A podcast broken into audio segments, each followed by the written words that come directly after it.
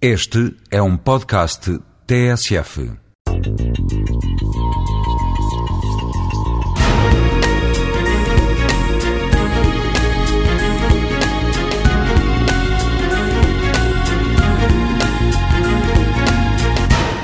Pela boca morre o peixe é um ditado que normalmente ouvimos falar a quem fala demais ou diz coisas que não deve dizer.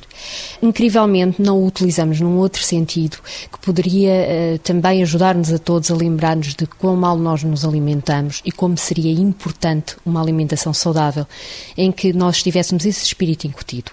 Porque, embora hoje, numa era de grande informação, já quase toda a gente sabe quais são os constituintes uh, dos diferentes alimentos que consome, a sua importância na sua saúde, o que é certo é que todos nós arranjamos sempre um motivo ou outro para não nos alimentarmos bem todos os dias.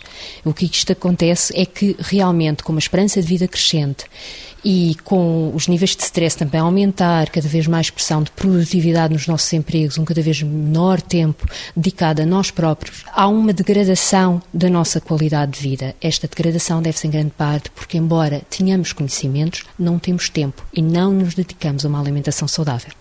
Se é preciso muito tempo para uma alimentação saudável para fazer as escolhas certas, não, não será. Mas é com certeza necessário uma persistência e uma vontade realmente de ser intrinsecamente saudável.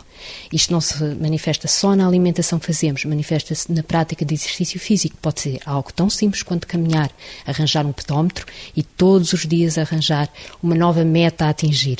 Não são metas irreais, são metas que possamos atingir conjugadas com uma alimentação saudável e um exercício físico que seja rotineiro também, incluir isso na nossa rotina, podemos crer que vamos viver mais tempo e vamos viver melhor.